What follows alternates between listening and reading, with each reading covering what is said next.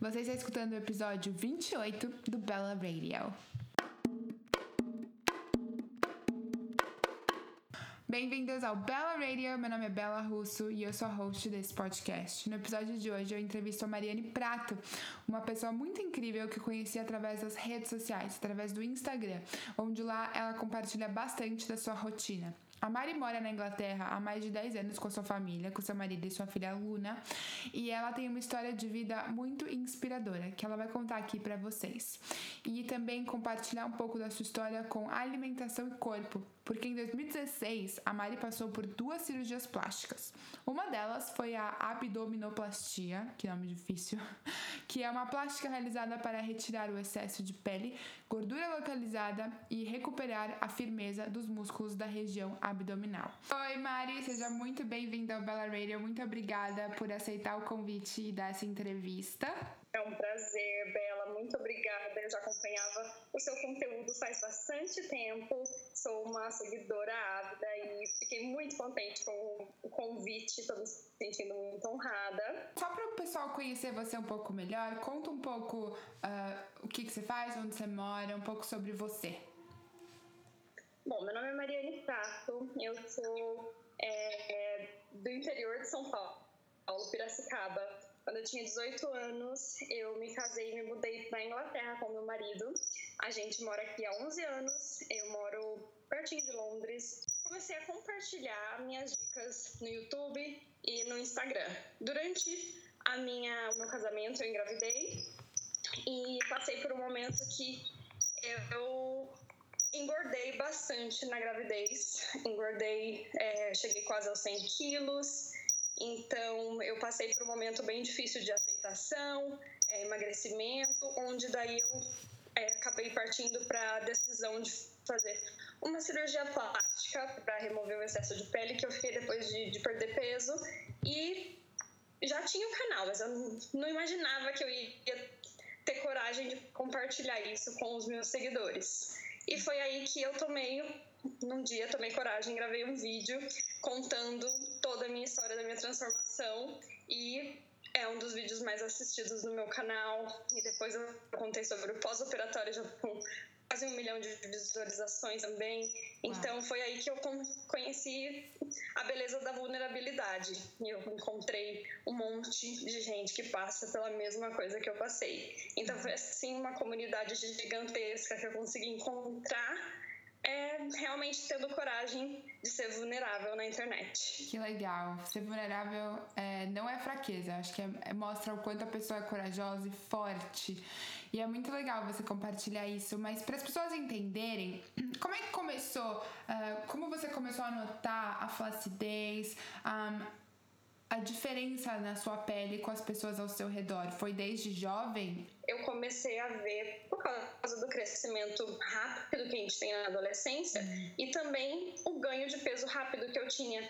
É, bom, desde que eu me lembro sei lá, 12, 13 anos, eu já fazia dieta da sopa, dieta da lua, qualquer dieta que eu via. E nisso criava, assim, um efeito sanfona e efeito sanfona adicionando já um problema de flacidez na pele, que eu acredito que eu tenho mais uma predisposição à flacidez, né? Uhum. Então, isso gerou realmente muita estria e, e muita pele extra. Quando adolescente, eu também via que eu era um, pouquinho mais cheinha do que as minhas amigas. Naturalmente, eu comia o mesmo tanto, mas eu era um pouco, sempre fui um pouco mais. É, tem curvas mais proeminentes, eu nunca fui assim, magrelinha e naturalmente, desde sempre. Então, eu tinha um corpo que você pode dizer assim, ainda está dentro dos padrões, mas sempre querendo me diminuir, desde que eu me lembro adolescente, assim, já querendo emagrecer, sempre naquela busca. Então, Isso. como as tentativas de dieta prejudicaram o seu relacionamento com a comida? Bom, com certeza as tentativas de dieta prejudicaram demais o meu relacionamento com comida. Mas assim, acho que principalmente quando eu tentei cortar um tipo de alimento, por exemplo, um macronutriente, carboidrato. Uhum. Quando eu tentei, eu tentei, não, eu fiz por bastante tempo a dieta do CAN, uhum. que meu corpo é, me criou assim como se fosse uma, uma coisa bem doida assim, principalmente psicologicamente, quando eu tinha aquela famosa jacada entre aspas que eu comia algum carboidrato por algum motivo, porque eu tinha uma festa, alguma coisa que eu não ia conseguir segurar sem, e daí meio que liberava aquele ah, como se fosse uma garrafa de Coca-Cola que a gente balança, balança, balança e abre a tampa. Uhum. Aquela tensão toda que ficava se preenchendo, né, enchendo dentro de mim, quando eu comia um carboidrato, aquela garrafa explodia, por exemplo, e eu realmente precisava comer assim todo o carboidrato que eu encontrasse, porque eu falava amanhã eu não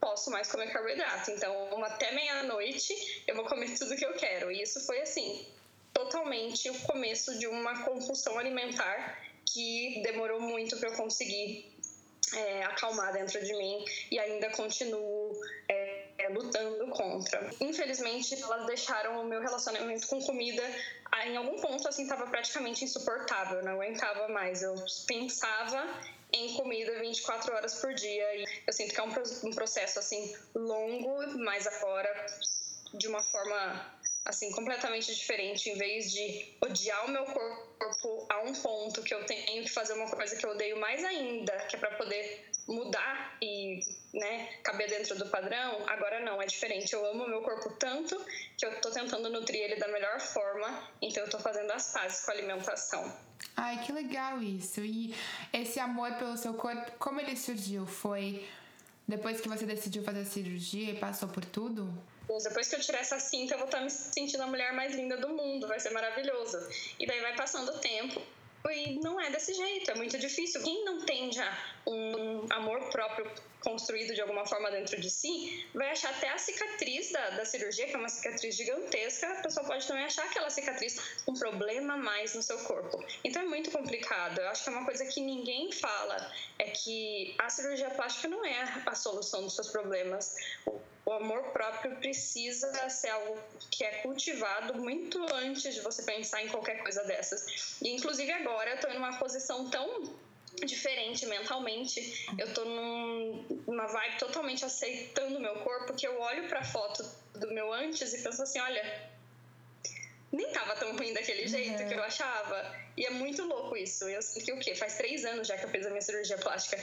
Desde então eu tô construindo. Isso é uma coisa que leva tanto tempo, né? Aprender a nos amar. Porque eu acho que, infelizmente, é, no mundo que a gente tá, tudo nos leva estar constantemente infeliz com o nosso corpo, né? Sim. A mídia, as marcas que querem constantemente nos vender alguma coisa para isso, eles criam problemas e a gente tem que sempre ir nadar contra a maré. Tipo, não, eu me amo, não, eu basto, não, eu sou suficiente. Então, com certeza, o amor próprio é uma coisa que eu tenho cultivado e é uma batalha é, diária. Que interessante isso, porque você foi fazer a cirurgia achando que ia ser a, o que ia consertar o seu relacionamento consigo mesma e não foi, né? Então é isso que você passa muito para as pessoas, porque até você fala no seu vídeo do YouTube que nesse caso a cirurgia ela não é a resposta, que é importante mudar os hábitos. Que hábitos você teve que mudar?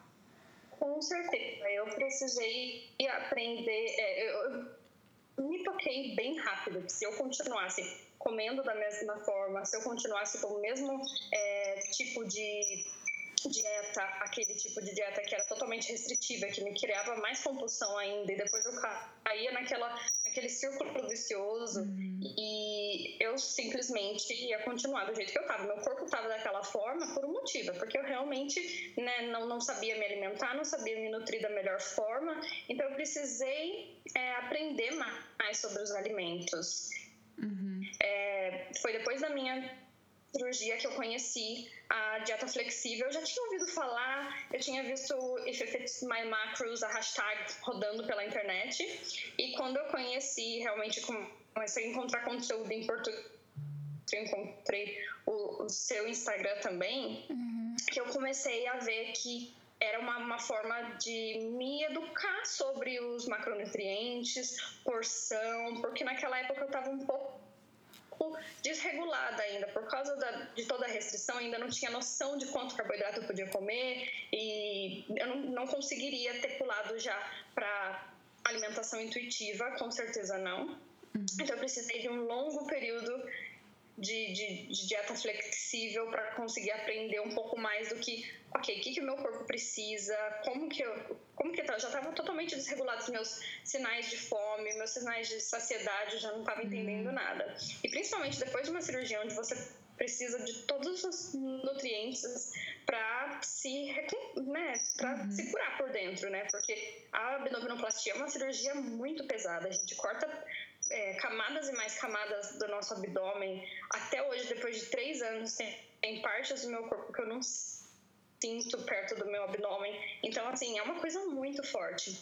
Muito então, tudo que você puder fazer para nutrir o seu corpo é, com alimentos é a melhor coisa a fazer, com certeza.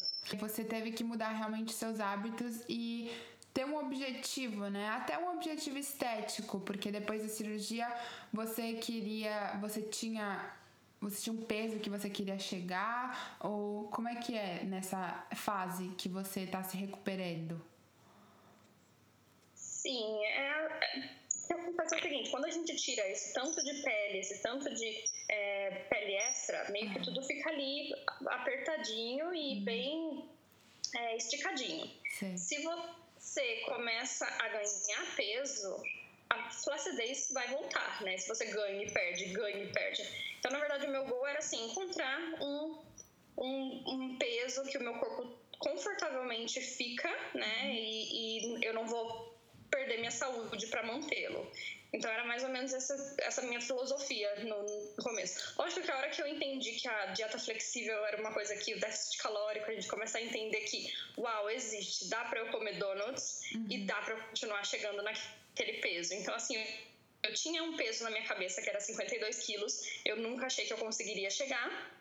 Eu nem gosto de falar em quilos, mas é uma coisa que realmente, assim, às vezes é, pode ser um gatilho, né? Sim. E eu já vi sendo na minha vida mesmo, em alguns momentos que eu tava que eu não conseguia nem ouvir falar de peso mais, porque realmente aquela ligação que eu tinha com a balança não estava sendo saudável para mim. Uhum. Mas enfim, eu tinha esse peso e eu falei, mesmo depois da cirurgia, mesmo depois de conhecendo dieta flexível, porque eu ainda não tinha desenvolvido o amor próprio que eu tenho hoje, eu falava, não, eu preciso, aquele peso eu vou chegar hoje, eu consigo, eu vou conseguir. E era um número que eu tinha na minha cabeça desde antes de eu ter aluna, desde antes da minha gravidez. Então eu insisti para chegar até lá. Eu cheguei, mas eu fiquei uma semana e eu vi que eu não consegui. Mesmo com a, com a dieta flexível, eu comecei a sentir comportamento ali de compulsão alimentar voltando novamente. E foi daí que eu comecei a ver, ops, não, eu tô levando longe demais. Esse cutting eu tô levando longe demais, esse cálculo e, e pesando tudo e tudo mais. Então, eu took a step back, eu pisei para trás um pouquinho, dei um passo de volta e falei, calma, deixa eu ver qual é o peso que meu corpo se sente confortavelmente. E daí que eu conheci o Intuitive Eating, onde eu comecei a tentar ouvir o meu corpo mais e mais e dar a porção que o meu corpo estava precisando naquela hora. E, e, eu acho que isso tudo assim envolve muito mais amor próprio também, né? Do que só você constantemente contando as calorias e não ouvir o que seu corpo está precisando naquele momento. Hoje em dia na minha jornada eu faço meio que um pouco dos dois. Eu noto que eu consigo. Existem momentos que eu preciso voltar a contabilizar para voltar a me acalmar e daí eu estou numa transição para um full intuitive eating.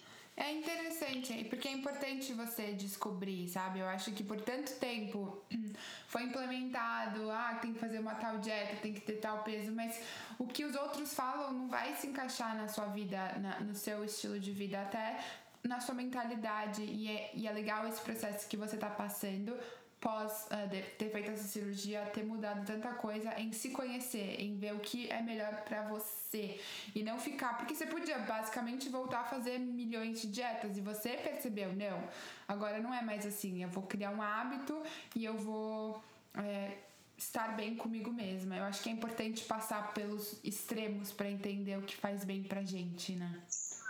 Com certeza. Eu, eu, quando eu encontrei o seu conteúdo, eu consegui ver isso também em você. Eu sei que você também chegou ao seu mais magro, onde você achou que você tá, é o seu melhor, só que você conseguiu ver que você estava sacrificando a sua saúde mental para isso, né? Exatamente isso que eu consegui ver. É, com certeza. E não vale a pena. É Eu acho que é aquele negócio do amor próprio, onde ele tá, sabe? Por que, que você tem que ter um certo peso se você não tá saudável? Não, não faz sentido.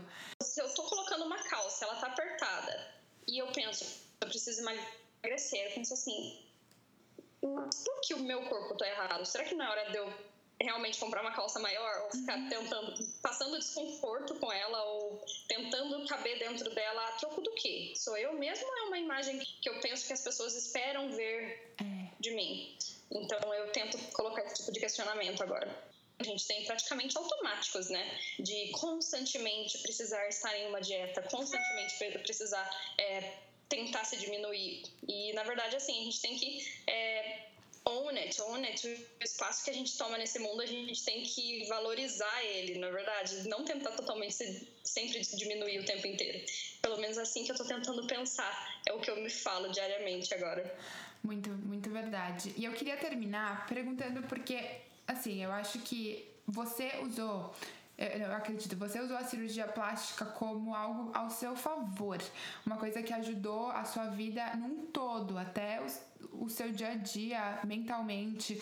Mas quando você acha que a cirurgia plástica vira uma futilidade na vida das pessoas? Porque eu acho que não existe o errado em querer arrumar alguma coisa que não te faz feliz no seu corpo. Eu acho que isso é muito legal e é o que você fez e que te fez bem. Mas o problema é quando a pessoa muda tudo ou ela tá sempre procurando pela próxima plástica que ela vai fazer, ela tá sempre achando que ela precisa fazer mais porque não tá o suficiente.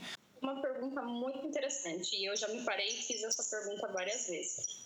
Hoje em dia eu tenho, eu cheguei uma conclusão que eu acho que é o seguinte: quando você pensa que você não conseguiria viver a não ser que você fizesse essa cirurgia plástica, quando você pensa que não tem mais nada que você poderia poderia fazer a não ser isso. Porém, na verdade, você não está fazendo nada para mudar. Antes da cirurgia plástica, eu já tinha é, conseguido perder peso, já tinha criado uma rotina de exercícios. Eu estava na minha melhor, na verdade, forma, no sentido de exercício, já tinha começado a me exercitar muito bem e criado realmente assim um hábito com isso, eu tava amando isso. Então eu realmente tinha feito até onde eu achava que eu conseguiria eu fiz realmente o meu melhor, me dei o meu melhor para chegar no resultado de um corpo que eu estava me sentindo, me reconhecendo novamente, porque por muito tempo eu não me reconhecia no meu próprio corpo, principalmente depois da cirurgia, depois da gravidez, quando eu cheguei quase a 100 quilos. E era aquilo que estava assim esmagando minha alma. E eu tentei e eu consegui chegar até o máximo que eu pude. E eu falei, agora realmente eu acho que essa, essa pele pode ser removida e vou continuar. Eu vou conseguir é, levar minha vida de uma forma muito melhor, de bem comigo mesma. Mas no meu caso eu também vi que assim, quando eu fiz aquilo e o que sobrou, a minha celulite está aqui, as minhas, minhas estrias continuam aqui e elas todas contam uma parte da minha história. Minha cicatriz gigantesca de um lado da outro da barriga, ela conta uma parte da minha história. Eu tive que ser corajosa pra caramba pra me submeter àquela cirurgia e eu saí do outro lado vencedora, eu saí melhor do que eu entrei e para mim agora tá bom. Eu acho que eu fiz até onde eu podia e agora aprendi a aceitar o resto que sobrou. E tudo todo esse resto conta um pouquinho de quem eu sou. E daí eu vi que, assim, essa é uma forma saudável de lidar com a cirurgia plástica, usá-la como uma aliada na nossa jornada, né? Uhum. Agora, realmente ficar procurando a próxima o tempo inteiro, tratamento estético disso, tratamento estético daquilo, é, deixar de viver para juntar dinheiro para esse tipo de coisa, porque não são procedimentos baratos, aí eu acho que daí se torna um pouquinho fora da, da, da realidade de uma vida normal.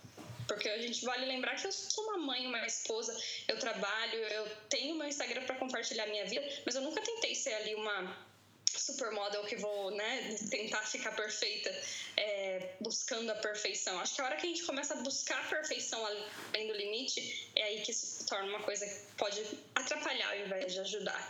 Sim, eu super concordo. E é legal que você usa a sua plataforma para mostrar que a cirurgia plástica pode trabalhar com você, não contra você, porque realmente mudou sua vida pra, de uma forma muito melhor, né? Muito boa hoje em dia. Com certeza. E também a realidade, né? Tem muita coisa que tem muita gente que não fala. Não é fácil. Uhum.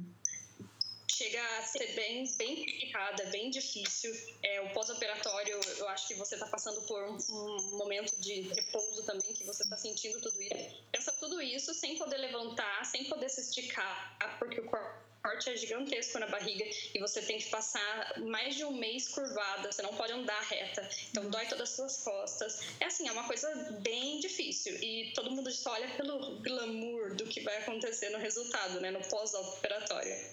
E outra coisa também, tem muita gente que faz lipoaspiração, lipoescultura e não conta, né? A gente sabe que na internet tem isso também. A pessoa falando lá, ah, eu tomo chá, eu uso cinta, eu faço isso. E na verdade não. Então eu quis mostrar que não, eu trabalhei duro, eu fiz isso, mas eu trabalho duro pra caramba para manter o resultado. E não é nada mágico, não. Mesmo a cirurgia não é nada mágico. Se eu não acordar todo dia às seis da manhã para ir pra academia, para ralar, se eu não tiver uma noção do que eu tô nutrindo meu corpo com, eu vou ganhar todo o peso. A cirurgia vai se perder. Ai, muito obrigada, Mari. Eu adorei. Eu acho que vai agregar muito na vida das pessoas. Ah, eu espero que sim. Eu amei compartilhar um pouquinho mais da, dessa história, dessa jornada, que não foi fácil, não foi glamurosa, mas é, é a realidade. E espero que vocês tenham gostado. Obrigada de novo pela oportunidade, Bela.